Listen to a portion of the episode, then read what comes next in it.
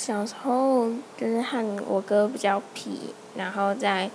床上玩，然后那时候是夏天，有那个超球啊，就是草席，它是用塑胶，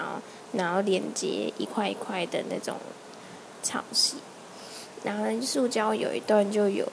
断掉，然后凸起来就有个尖锐的地方，然后我就不小心在上面跌倒。然后那个尖锐的地方就从我的右脸颊上划一道，然后我那时候就觉得很痛，然后痛到没办法转脖子，然后我爸就帮我涂药，但是没有去缝了，现在看起来比较不明显了。有一次我国小同学就午休起来的时候问我说。哎，你你睡到脸上都有痕迹呀？嗯，其实不是，真的是疤痕。